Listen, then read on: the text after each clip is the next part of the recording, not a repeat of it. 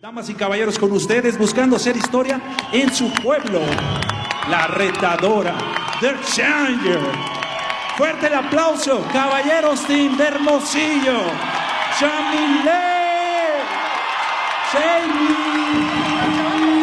Mercado.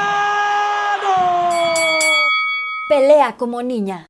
¿Qué tal amigos, amigas? Nos da muchísimo gusto arrancar con esta nueva sección de Campeonas MX en colaboración con el Consejo Mundial del Boxeo. El día de hoy me siento súper afortunada de tener a dos figuras a mi lado. La primera con quien voy a compartir este espacio, que es Miguel de Lucio. Miguel, ¿cómo estás? Bien, gracias también. Muy, muy emocionado con, este nuevo contenido. Eh, creo que va a ser un muy buen espacio para las boxeadoras que puedan decir su historia y además este, pues darles mucho más, mucho más impulso. Perfecto, gracias Miguel por estar aquí conmigo y formar parte también de este bonito proyecto desde que empezó en nuestras cabezas hasta hoy que ya es todo un hecho. Y bueno, creo que tenemos una madrina de lujo el día de hoy. Nos acompaña Yamilet Jamie Mercado, que es la primera boxeadora a la que vamos a entrevistar. Jamie, ¿cómo estás? Gracias por, por estar con nosotros el día de hoy. Hola, ¿qué tal? Eh, muchas gracias por la invitación y, y sobre todo por hacernos parte de este proyecto que yo creo que pues va, a dar un enfoque un poquito diferente a lo que es el boxeo femenil, que ha estado un poquito apagado y es algo que nos va a impulsar a todas las campeonas en, en nuestras carreras y, y que vamos a dar mucho de qué hablar al respecto. Perfecto, estoy segurísima de eso. La verdad que, como bien mencionas, tenemos muchas campeonas en México. El boxeo y más el boxeo femenil ahorita está en auge. Hay muchas campeonas en todas las categorías. Entonces, pues bueno, es muy importante hablar de ustedes y darles el peso que se merecen. Me gustaría empezar eh, esta entrevista preguntándote por qué Jamie. Creo que es, hay muchas, muchos apodos en el mundo del boxeo, pero bueno, cada quien tiene su historia con, con los nicknames. Sí, yo creo que pues Jamie no es un, es un apodo común, realmente viene de mi nombre, que cuando, cuando estaba chiquita me decían Yami y a mi mamá no le gustaba, entonces ella cambió el apodo de, de Yami por, por, Jamie y, y mucha, mucha de mi familia no sabe ni realmente que me llamo Yamilet o que me llamo eh, Almendra, que es uno de mis nombres que no utilizo y, la mayoría de la gente que me conoce piensa que me llamo Jamie, o sea, realmente incluso a veces hasta en la universidad o en las escuelas me cambiaban en la lista, me decían, es que no está en la lista, y les es que no estoy como Jamie, estoy como Yamilet, y ya me buscaban y me encontraban, pero sí es algo que pues toda mi vida me han llamado Jamie desde que tengo memoria, y en el momento en el que se trató de debutar y buscar un apodo, pues todos estábamos súper confundidos, mi entrenador tenía apodos súper raros, y todos un apodo que no, no me identificaba y al último me quedé con Jamie, comenzaron anunciándome solo como Yamilet, pero la misma gente empezó a escuchar que me hablaban, oye Jamie, Jamie, o Jamie, estás haciendo mal esta en esquina y comenzaron a anunciarme como Jamie y ya fue un apodo que se me quedó por completo. Sí, y justo eh, en, el, en el boxeo creo que el apodo da mucho, este, creo que da mucha identidad al boxeador creo que al momento en el que tú lo tomas desde pequeña, eh, lo sientes totalmente tú y no es algo que te lo pusieron. Pero comentabas de tu entrenador que te intentaron poner algún otro. ¿Cuáles otros fueron eh, algunos intentos de? Eh, pues primero me querían poner la norteñita porque era de las pocas boxeadoras de, del estado de Chihuahua y, pues del norte y, y porque aquí hay una empresa que se, que se que se llama La Norteñita, que era un patrocinador mío y también querían ponerme La Norteñita por eso. Eh, mi entrenador quería ponerme La Niña Maravilla, no sé por qué, él insistía, todo. Primero cambiaba que La Mujer Maravilla, y no, pues tenía 15 años y cambiaba, no, pues entonces La Niña Maravilla. Y me quería dejar La Niña Maravilla. Mi papá quería ponerme La Princesa Raramuri por, por cuestiones de que vengo de, de orígenes de la etnia Raramuri, entonces me querían poner, ese sí me, medio me convencía, pero ya había un, un, un apodo de Raramuri por Oscar, por Ponce de León, que, por Daniel Ponce de León, que, que es de aquí de Chihuahua y también su apodo es Raramuri, entonces creo que es el Destroyer Raramuri, algo así. Entonces también por eso lo quise Raramuri y así se me fueron juntando muchos apodos y al último no pude decidirme y me quedé con Jamie. Perfecto, pues bueno, creo que es con el que te identificabas y es con el que hoy en día también te identificamos, entonces está perfecto. Mencionas, Jamie, que creciste en, Chihuahua, justo en, en, Cuauhtémoc, y bueno, ¿cuáles son tus primeros recuerdos, digamos, de querer entrar al mundo del boxeo? Eh, pues al principio yo no quería ser boxeadora, era mi hermano el que tenía muchas intenciones de, de entrar a una escuela de boxeo, aquí no había escuelas de boxeo, eh, tengo un, mi entrenador comenzó en amateur, pero no tuvo resultados. Entonces él se unió a una campaña de presidencia que eran escuelitas de verano, en las cuales eh, se ponía y, y por un monto creo de 10 pesos a la semana entrenaba a los niños, entonces iban varios niños y en eso mi hermano se enteró que él era el que quería entrenar y fue, había lucha libre, recuerdo, y había y había boxeo, entonces mi hermano iba a box y yo lo acompañaba y yo me iba más temprano para ver a los de la lucha libre porque me decía papá, pues ahí sí hay niños si quieres meterte porque sí había luchadoras ahí entrenando y todo. Y, y me iba y no, no me llamaba la atención y, y siempre iba me estaba sentada y yo estaba, estaba rellenita, estaba gordita y, y mi Alejandro, mi entrenador, él me, se desesperaba de verme sentada y me decía, me desespera verte sentada, ponte a entrenar, mañana te vienes con tenis y te vienes con, con ropa deportiva y te metes a entrenar con nosotros. Y ya así comencé, comencé entrenando con ellos. Recuerdo que comencé haciendo sparring con niños y con mi hermano y, y ya decía mi papá, pues está bien para ver si así dejan de pelear tanto ustedes como hermanos, ahí péguense en el box. Y ya me quedé yo, comenzaron los torneos, tenía yo 11 años y, y no conseguían que, que, me metieran en los torneos, no, no me dejaban pelear, entonces me desesperaba mucho y acompañaba a mi hermano y todo, y pasaban los años y yo seguí entrenando hasta que conseguí que mi papá firmara cartas responsivas en las cuales eh, me, me, él se hacía responsable para que yo peleara y terminó, terminaba participando en los torneos amateurs, peleando con muchachos de 20, 21 años y yo teniendo 12, 13 años.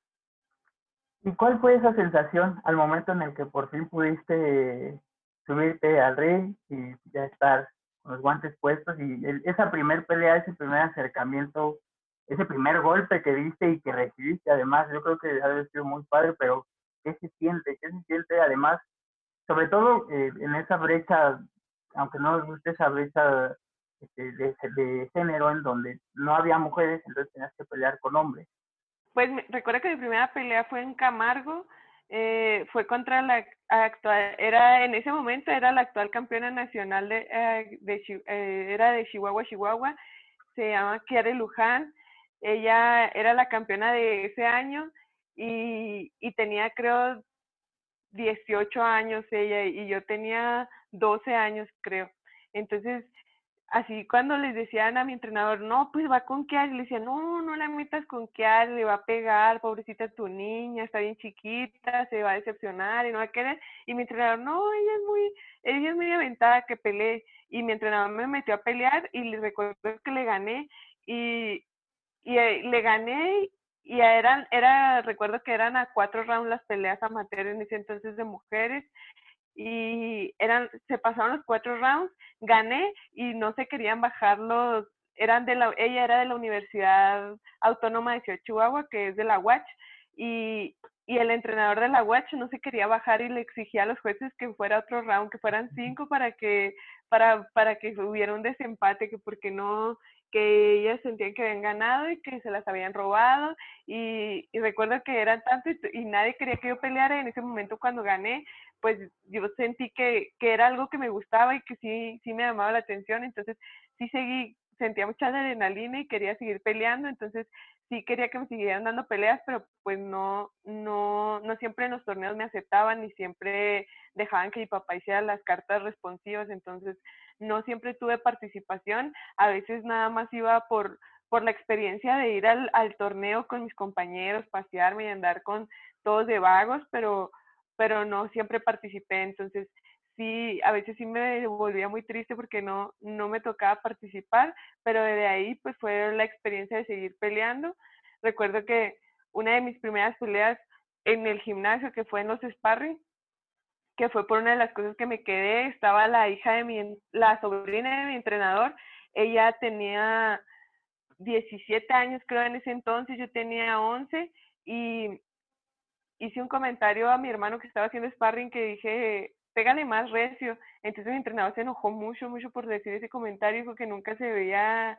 eh, menospreciado a un compañero y me subió con su sobrina, que su sobrina se estaba preparando para ir al, a un torneo de, de la libre de, de cadetes. Entonces, eh, ella se estaba preparando para el nacional y me subieron con ella y mi entrenador dijo, no le tengas compasión, tampoco tú a ella le gusta decir que no le tengan compasión, entonces pégale. Y yo me subí así pensando que iban a pegar y no, todo lo contrario, le empecé a pegar yo y su sobrina no me podía pegar y él la regañaba y le decía que por qué no me pegaba y le decía, es que no puedo, no puedo. Y recuerdo que le pegué tanto que le lastimé la columna, eh, en ese momento se le lastimó la cintura y y desafortunadamente pues se truncó su carrera, ¿no? Ella ya no pudo seguir boxeando, duró bastantes años en recuperación por, por una lesión de cintura que tuvo y, y, en ese momento yo sentía que sí se servía para el boxeo, pero también me dio mucha lástima ver la situación que sucedió con ella porque pues ella estaba emocionada porque se preparaba para un torneo, pero desafortunadamente pues se lastimó y, y se quedó su carrera en, ese momento. Ahorita pues ella es entrenadora, pero no, no pudo experimentar lo que fue tener una carrera boxística por pues por un error en un sparring, por un accidente en un sparring, entonces ahí fue donde comprendí que pues que ya no era un juego que si realmente me gustaba tenía que asumir esas consecuencias si llegaran a suceder, ¿verdad? Entonces ya fue cuando tomé el boxeo con un poco más de seriedad. Y creo que está totalmente intrínseco, ¿no? En el boxeo, pues todo este tipo de lesiones, eh, todos están expuestos a esto, pero bueno, se preparan para eso, ¿no? Eh, mencionabas que, bueno, desde los 11 pasaste al 15, 16, ya estabas como que peleando también, teniendo sparring, eh, pero en esos momentos veías a otras mujeres en el boxeo. Sí, de hecho,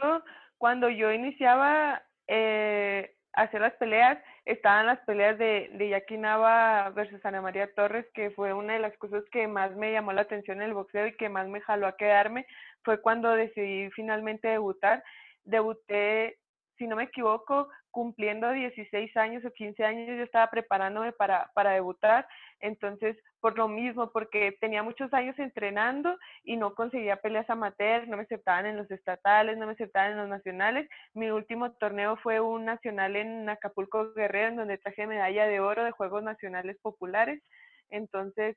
sí me desesperé mucho el estar solo entrenando, solo preparándome y no, no pelear, entonces por eso decidí debutar, que fue, si no me equivoco, a los principios de cumplir 16 años. Entonces fue cuando estaban las peleas de Jackie Nava, Ana María Torres y fue lo que me, pues más me jaló y también eh, manipaqueado con Márquez. Entonces eran peleas que nos juntábamos todos los fines de semana a ver las peleas de, con los del gimnasio en casa del entrenador así y fue algo pues motivante para mí que realmente fue lo que me pues más me orilló a, a dedicarme de lleno al boxeo. Y hablabas justo ahora, bueno, del, del pasado, de quienes se inspiraron, pero actualmente eh, hay muchas, muchas boxeadoras eh, bastante buenas. O sea, hace poco vimos en el Fight Camp de, Eddie Hearn eh, a Taylor contra Pilson, que fue un peleón.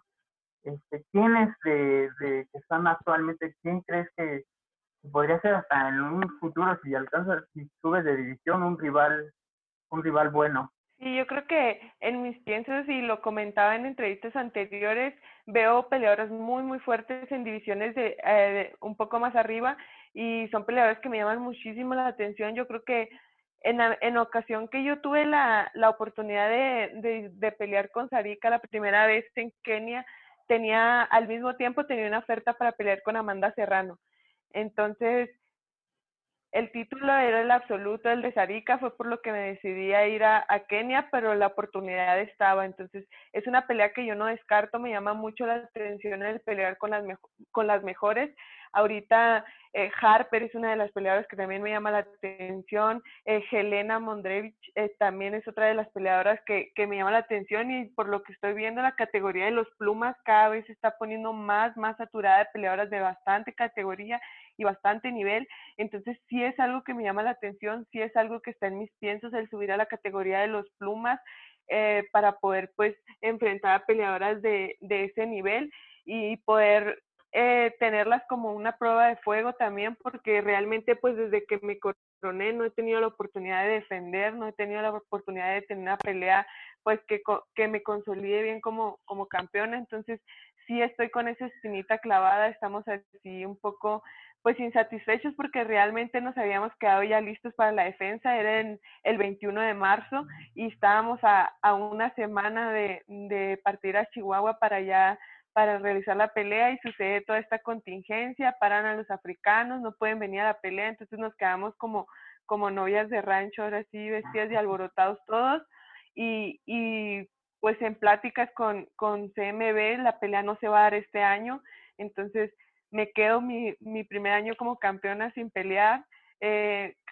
vamos a hacer peleas de activación, obviamente, pero no viene la defensa, entonces se posterga hasta el año 2021 y, y es algo que pues a mí me queda así con una espinita de, de no poder seguir desarrollándome en esta categoría porque mi, mis, mis piensos eran en este año hacer tres peleas en la categoría de los super gallos, ver que venían las peleas duras para el 2021 que posiblemente cerraba la categoría de los super gallos peleando con Mariana Juárez y, y, posteriormente buscar subir a la categoría de los plumas porque me llama la atención los rivales.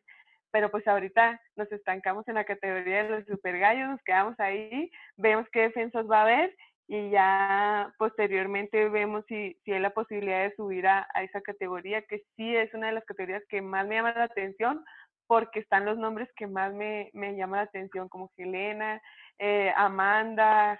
Harper, entonces sí estoy así con piensos de, de esa categoría desde, desde hace tiempo, pero sí,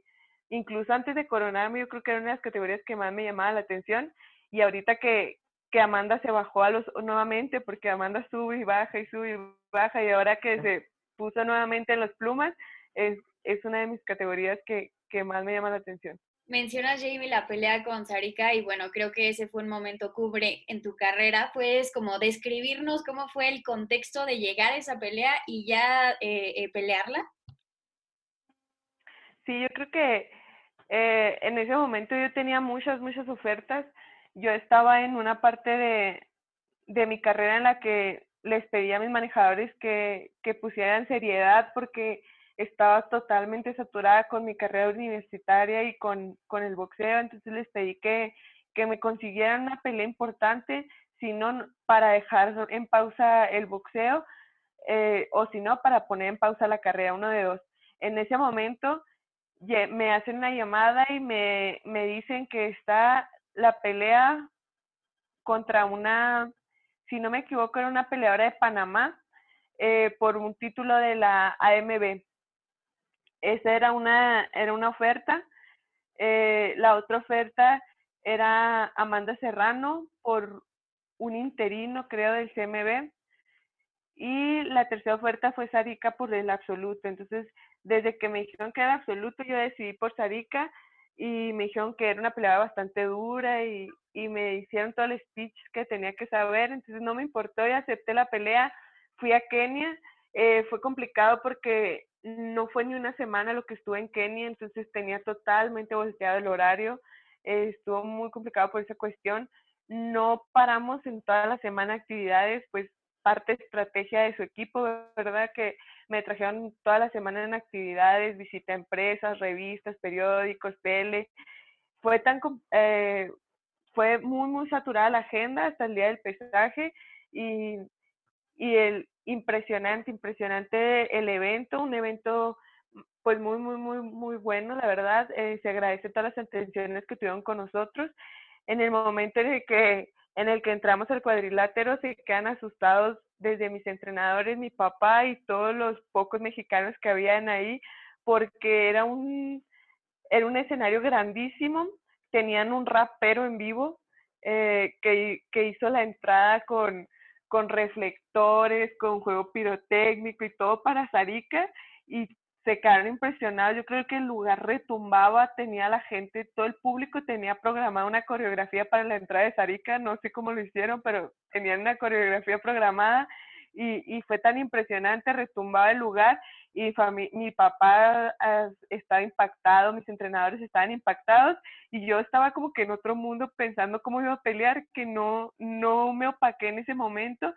y era lo mismo que me decían los, los mismos africanos, que ellos esperaban que con la pura entrada de Sarika me quitara un 70% de actitud, pero como yo iba con todo el entusiasmo de querer coronarme, pues no, no puse atención en eso, o no sé si los nervios no me dejaron poner atención en eso, que yo seguí en mi, en mi rollo de pelea y fui a, a, a proponer la, la pelea de principio a fin. No me importaba, yo creo, en ese momento recibir, sino dar nada más. Entonces fue un error mío en ese momento porque no tenía que recibir tanto. Eh, pude haber hecho como la segunda pelea, haber hecho una pelea un poquito más inteligente, pero afortunadamente hace, hoy es exactamente dos años que fue la pelea, fue el, el 8 de septiembre del 2018, hoy son los dos años de que fue esa pelea que marca un inicio en mi carrera diferente, ¿no? Que es el, el que marca el inicio de, de este de este proyecto que realmente era nuevo porque yo inicié esa pelea con, con promotores nuevos, con entrenadores nuevos, todo nuevo, entonces eh, es una pauta en mi carrera que, que, yo creo que nadie va a olvidar y que nadie vamos a olvidar. Yo creo que es, es una de las experiencias más importantes que he tenido y que más, significa, más significativa va a ser para mí para mi equipo. Y justo ahora que mencionabas la segunda pelea, eh, sí se ve gran diferencia en, en, en tu desempeño. No, creo que eh, en el momento en el que uno ve las tarjetas de la segunda pelea, claramente se ve que manejaste un poquito mejor el, intercambio. Y sobre todo creo que, eh, no sé si tú arriba del ring escuchabas a la gente, pero la gente en Poliforum estaba vuelta loca contigo. O sea, creo que ahí los papeles se invirtieron, ¿no? Sí, no, ahí estaba, ahí estaba totalmente diferente. Como les digo, yo iba sin conocer a nadie, iba íbamos solamente mi equipo y mi, mi papá y ya éramos, éramos todos contra, contra todo un país. Entonces, eh, cambiaron los papeles, ¿no? De alguna forma, en dos formas, en una parte motivante porque podía compartir esta experiencia con toda mi familia, con mis amigos, conocidos, y en otra un poquito más presión y más estrés porque sentía mil miradas, pero todas me conocían y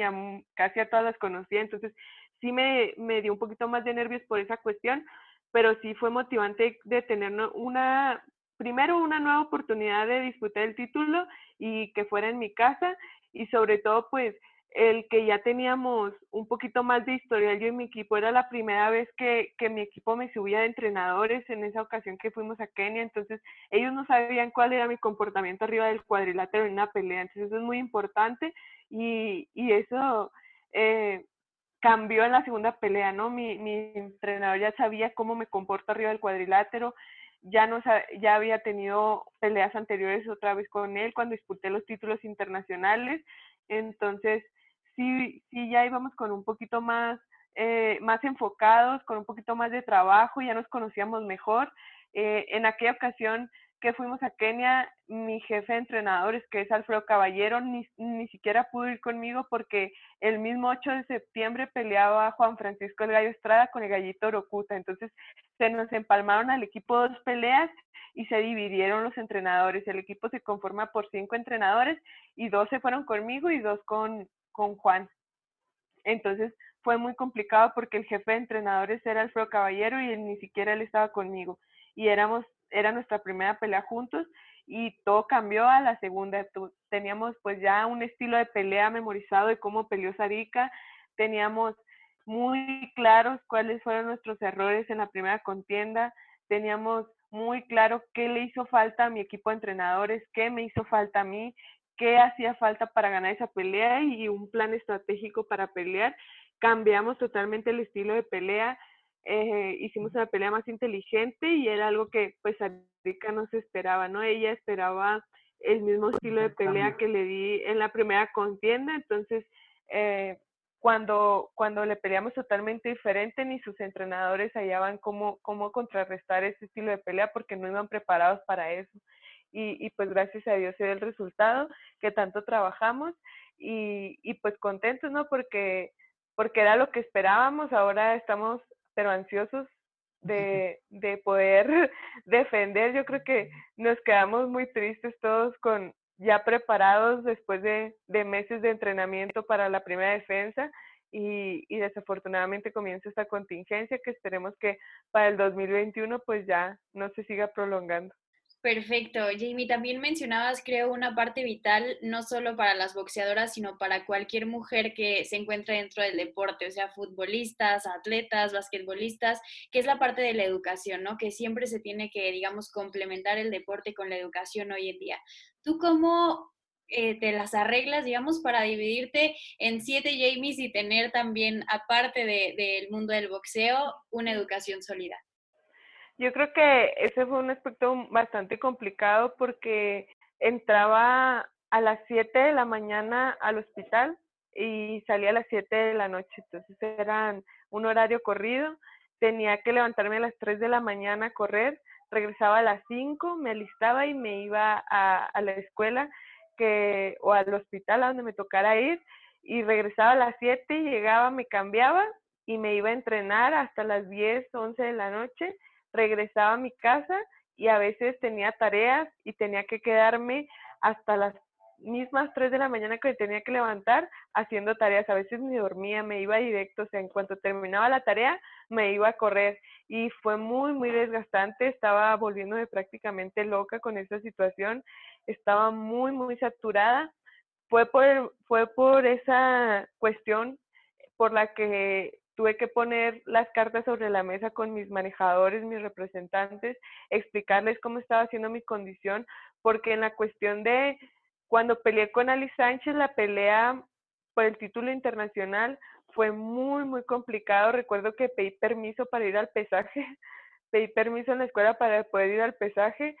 En la escuela pues estaba fastidiada porque andaba en días de, de peso, entonces fastidiada en la escuela, fastidiada en los entrenamientos y era muy, muy, muy complicado. Eh, posteriormente la escuela se negó a, darme permisos. Cuando peleé con, con Sarika en Kenia me dieron permiso un mes y medio porque yo entraba en agosto a la escuela.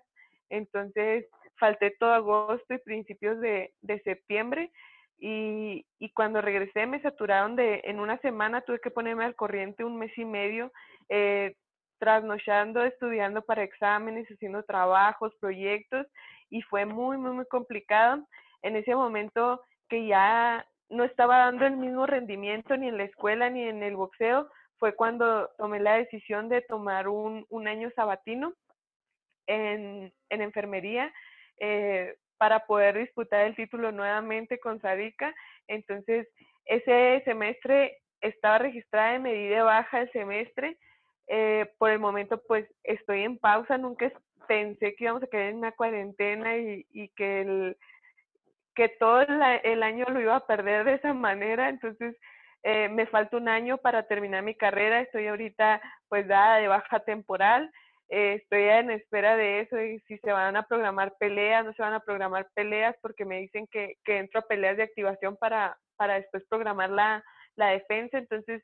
no me he podido inscribir a la escuela porque no estoy en un lugar fijo también, entonces a veces estoy en Sonora entrenando, a veces estoy aquí en Chihuahua, a veces estoy en Ciudad de México, entonces es muy, muy complicado, no me puedo inscribir por esa cuestión. De haber sabido que iba a ser todo virtual, me hubiera inscrito en el semestre, en este semestre, pero pues no, no lo contemplé de esa manera, no sabía que iba a suceder esto. Entonces, sí, sí, para mí fue muy importante y muy, muy difícil el, el tener que poner en pausa mis estudios, pero sí creo importante, gracias a, mi carrera, pues he tenido un enfoque diferente. Yo creo que eh, me he enriquecido profesionalmente el tener contacto con la sociedad, con, con los pacientes enfermos eh, en todos los ámbitos, fisioterapia, en, en centros de salud, urgencias, quirófano, todo me abre una perspectiva diferente, pues como ser humano y como profesional, que me ayuda también en el enfoque de ser boxeadora. Yo creo que he aprendido mucho y he podido empatar un poco lo que es mi carrera con, con enfermería, tanto en la parte humanística como profesional, y me ha ayudado bastante. No pienso descartar el terminar mi carrera, yo creo que está en pienso. Tengo, yo cuando mi, mi papá se enojó mucho en el momento en el que yo decidí pausar mis estudios, pero yo le tuve la perspectiva de que la carrera de enfermería va a existir toda la vida, es una carrera que no, no va a desaparecer, es, un, es una carrera pues que prácticamente está, eh, existe desde hace miles de años y va a seguir existiendo, son fundamentales y vitales en los hospitales que hoy reconozco pues su labor en esta contingencia y, y agradezco pues todo el trabajo que hacen por, por todos nosotros también, pero le, como le comenté a mi papá, la carrera va a existir toda la vida, tengo la oportunidad de, de terminarla cuando sea o iniciarla de nuevo si así quisiera. Eh, hay cientos de escuelas de enfermería, no, nunca van a dejar de existir pero una oportunidad de título del mundo no se presenta todos los días. Entonces le dije, hoy es mi momento, es mi momento, no puedes aprovechar, es una oportunidad que no se me va a presentar eh, nuevamente tan fácil, es ahora o nunca, entonces sí opté por, por irme por, por la carrera porque también relativamente la carrera de un boxeador es temporal, no es para toda la vida, tiene su tiempo y se expira, entonces como yo les planteé a mi papá, es mi momento, eh, estoy en la edad correcta para sacar adelante, si va a funcionar, es desde ahora, entonces sí tomé esa decisión, no me arrepiento, pero yo decía que era mi momento y era momento de una pandemia, no era tanto mi momento. Entonces, sí, sí fue muy, fue muy importante mi decisión, me costó un poquito de trabajo porque eran tantos años de trabajo, la verdad, ya tenía cuatro años de estudio esforzándome al máximo, tratando de, de, sacar las dos cosas, que era el boxeo y, y, y, mi carrera, que son dos carreras bastante demandantes y celosas, sobre todo las dos. Entonces, sí fue muy complicado, pero siento que no me equivoqué. Sé que puedo terminar mi carrera aún, soy joven y tengo, tengo tiempo para terminarla, solo es cuestión de que estoy esperando que se se haga un poco más normal mi ritmo de pelea y todo porque necesito un plan de entrenamiento fijo. Ya, ya una vez establecido todo, puede que me vaya definitivamente Hermosillo y allá eh, retome mis estudios o porque aquí en Chihuahua pues me es imposible retomarlos y irme después a entrenar. Entonces, sí es algo que estoy tratando de empatar, pero sí es algo que, que yo creo que fue mi decisión correcta y se los hice saber siempre y muchos me apoyaron en esa cuestión, tanto enfermeros como, como colegas del boxeo, que una oportunidad de título del mundo no a cualquiera se le va a presentar y estaba en el momento, en el, en el momento justo en que estaba activa, tenía un buen entrenador, tenía eh, pues las ganas de, de, pelear, de hacer peleas importantes, entonces se prestó la oportunidad con, con el trabajo que estábamos realizando y, y, yo creo que fue importante haberlo aceptado y haber retomado eh, mis entrenamientos bien para poder pues darle cara a esta revancha que era muy importante para todos. De acuerdo, creo que es uno de los desafíos más grandes sin duda alguna que hoy en día pues te digo, todas las mujeres que están eh, dentro del deporte aún tienen latente. Esperemos que ya conforme vayan avanzando las cosas, esto se pueda ir aligerando. Y bueno, hablando de estos desafíos, eh, ¿cuáles desafíos consideras que tienen las boxeadoras que tal vez los boxeadores no tienen tanto? Bueno, primero que nada, yo creo que las oportunidades de, de peleas importantes, eh, las pagas, las bolsas de, de, de las contiendas son totalmente diferentes en una boxeadora que en un boxeador. Yo creo que es algo injusto cómo se ha estado pagando el, el boxeo femenil. Yo creo que también nos subimos al ring, también nos arriesgamos, ponemos en juego nuestra vida igual que un caballero y entrenamos igual que ellos, se los puedo decir porque entreno exactamente igual que como entrena Juan Francisco Elgay Estrada, que como entrena Miguel Alacrán Berchel y, y ese es un aspecto que, que yo creo que tenían que, cambiar, que tendrían que darle el valor tanto monetario como, como el poder este de realizar grandes funciones, darle el valor a una cartelera de mujeres porque no se les da. Yo creo que es algo que yo siempre estoy peleando con mis manejadores y, y, siempre les estoy diciendo porque a veces peleamos por cierta bolsa de alguna pelea y me sacan contratos de peleadoras eh, anteriores de la promotora y y de, de Sanfer, de diferentes, y me enseñan, es que esto gana, le digo, es que eso tiene que cambiar, o sea, si ellas no exigían una paga, le digo, yo sí, o sea, yo, yo necesito que me paguen mejor y, y comienzo a hacer esa lucha por eso. Yo creo que es la mayor desventaja del boxeo femenil, se le hace menos al boxeo femenil en esa cuestión. yo creo que sería importante darle el valor que tiene. Eh, yo creo que a veces las mujeres terminan robándose el espectáculo en muchas funciones porque son peleas que,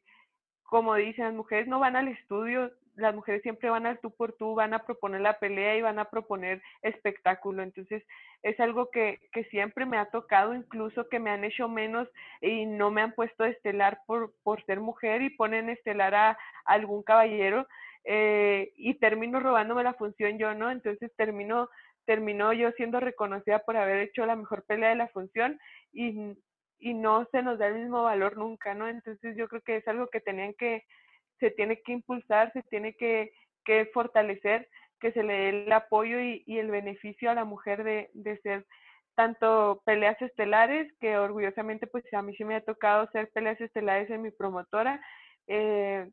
y, sobre todo pues que comiencen a, igualarse un poquito la remuneración en tanto en las bolsas de las mujeres porque pues nosotros también pagamos entrenadores, también pagamos diferentes gastos de preparación y, y pues nadie nos, nos, nos valora eso y a veces pues son un poquito más de sacrificios por mujeres que, que son madres de familia. Creo que la mayoría de las campeonas tienen a sus hijos, son madres de familia y saben sacar las dos cosas adelante y no, no se les da ese valor ni ese empuje que debería. Y, y yo creo que es una de las mayores desventajas en las que nos encontramos ahorita en el boxeo femenino. Ahí creo hoy en día pues ya muchas referentes que están como tú alzando la voz, que están pidiendo mejores cosas para las mujeres que se desempeñan en el boxeo femenil y creo que esto también está abriendo el camino para que muchas niñas y muchas jóvenes se estén metiendo también al boxeo. Tú pues, ¿qué sientes? ¿Qué siente tu corazón, tu mente cuando ves a, a cada vez más niñas que están incursionando en el boxeo?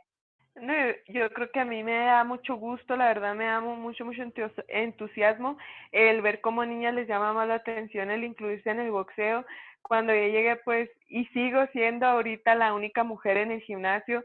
eh, ahí con Afro Caballero, pues soy la única mujer, sigo siendo la única mujer y, y, ver que hay niñas a veces que se quieren integrar, incluso me ha tocado que en mis páginas, en mis redes sociales, niñas me, me piden que hable con sus papás para que las dejen entrar al boxeo porque pues tienen a veces estereotipos o ideas diferentes de lo que es una boxeadora y cuando, cuando ven, eh, a veces me ven y me dicen, es que tú no pareces boxeadora y les digo, es que cómo tiene que ser una boxeadora, o sea, ¿qué estereotipo tiene de una boxeadora? Digo, no tienen por qué tener un mal estereotipo de una boxeadora, entonces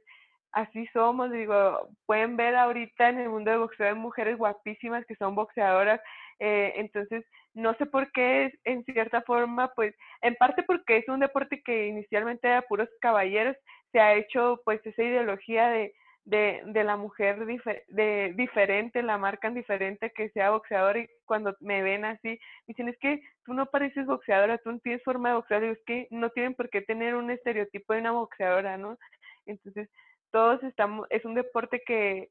es de bastante disciplina y se los he comentado a los padres de familia que quieren saber sobre el boxeo, implica bastante responsabilidad y no cualquiera van a ser para este deporte, entonces te forja un carácter este deporte y, y, te hace madurar en cierta forma bastante bien y te hace una persona comprometida y responsable y, y eso me da mucho orgullo cuando las niñas se acercan y, y, dicen que quieren ser como yo o que, o que quieren entrar al boxeo y que quieren que hable con sus papás, la verdad para mí es muy motivante y me da mucho gusto cuando veo a mis amigos que ya son padres de familia, algunos de ellos me dicen, oye, te puedo llevar a mi niña para ver si le gusta el boxeo, y yo con todo gusto, o sea, el gimnasio y, y mis entrenamientos están abiertos para quien nos quiera ver y si les apasiona y si quieren formar un gimnasio, incluso estoy en piensos de, eh, de con presidencia municipal, había un programa para niñas precisamente que quieran incursionar en el mundo de boxeo. Ahorita pues con la contingencia se paró todo, pero las instalaciones las tenemos prácticamente listas. Estamos ya esperando a que pase todo esto para abrir los programas para niñas y niños que quieran incursionar. Entonces, vengo de una ciudad donde no se apoyaba el boxeo, donde no había gimnasios de boxeo, donde no había boxeadores profesionales y vengo a ser la pionera en esto, en este deporte, a sacar la cara por el boxeo porque no había quien, aquí se defendía básquetbol, se defendía fútbol, se defendían todos los deportes y boxeo se tenía totalmente olvidado hasta que tuve que, que ponerme de frente y con los resultados en la mano para que le dieran el valor que merece y ahorita pues que todo el mundo me ve peleando y que, y que la gente ya me reconoce y sabe y te, tuvo la experiencia de vivir la función que fue aquí en Ciudad Cuauhtémoc, Chihuahua, de, con la pelea con Sarika y pues cientos de niños estuve visitando primarias, dándoles pláticas, estuve visitando colegios particulares, todo estuve visitando para acercar precisamente a los niños a este deporte y para mí pues es muy motivante y me enorgullece mucho que, que se cambie esa perspectiva del boxeo y pues cada vez que, que se vaya a apoyar más como un deporte y que, y que se le dé el valor que merece porque yo creo que hay muchos niños que tienen el talento y no se han podido descubrir ni se han podido sacar adelante porque no se les brindaba el apoyo. Y yo creo que ahorita pues eso va a cambiar en que estamos solo a espera de que, de que termine esta, esta contingencia y pues muy motivante que las niñas se quieran acercar y quieran incursionar en este deporte que realmente pues es un deporte muy bonito y de bastante compromiso. Y decías eh, justo cómo está ahora el boxeo en, tu ciudad natal, pero ¿y cómo lo sientes tú en México? O sea, ¿cómo ves eh, el boxeo femenil en México en general? ¿Qué, ¿Qué han hecho? ¿Qué falta? ¿A dónde van?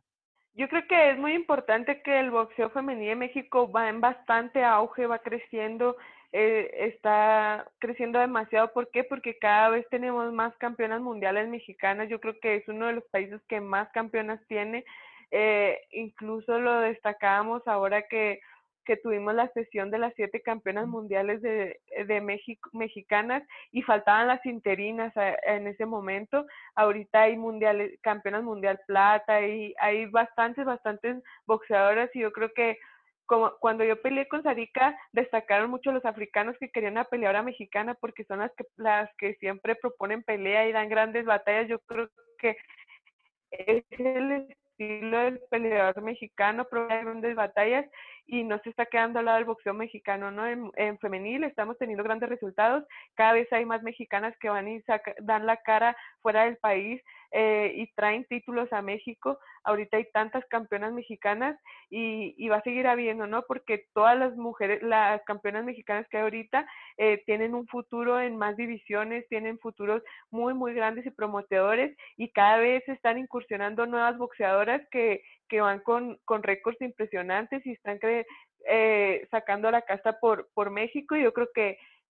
toda México va a abarcar todas las categorías de las boxeadoras porque realmente lo veíamos en, en la sesión de fotos desde los mini mosca hasta los super gallo eran todas mexicanas las campeonas. Entonces ahorita está la Tigre Jiménez que es una peleadora de la, eh, pesos más arriba. No va a faltar momento Erika Cruz en la categoría de los plumas ahorita incursionando campeona mundial plata yo creo que en todas las categorías va a haber un talento mexicano y eso es lo que llama más la atención los reflectores. Yo creo que hay más campeonas mexicanas que hombres, entonces eso se le tiene que dar valor, eso se tiene que, que impulsar porque va a dar mucho de qué hablar. México se va a catalogar como uno de los mejores países en boxeo femenil porque cada vez hay más, más campeonas que van al extranjero y dan la cara por México traen los títulos y vienen y también y defienden y se coronan aquí en México con éxito. Yo creo que hay boxeadoras con mucho, mucho potencial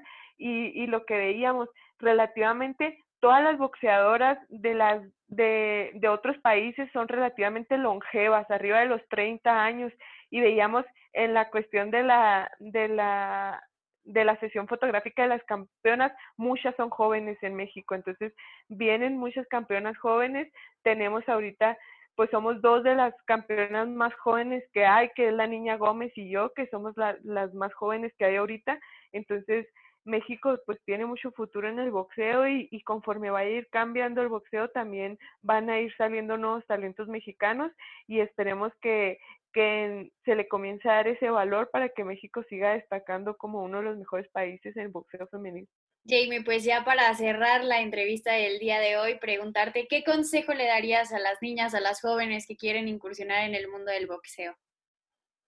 No, pues primeramente que se acerquen, que pierdan el miedo a los tabús que hay. Yo creo que es un deporte de muchas, muchas experiencias, desde que eres amateur, el andar en los torneos, eh, compartiendo diferentes experiencias con tus entrenadores, con, tu, con tus compañeros, no solo es un equipo, sino se forma siempre una familia. Yo creo que eh, hasta la fecha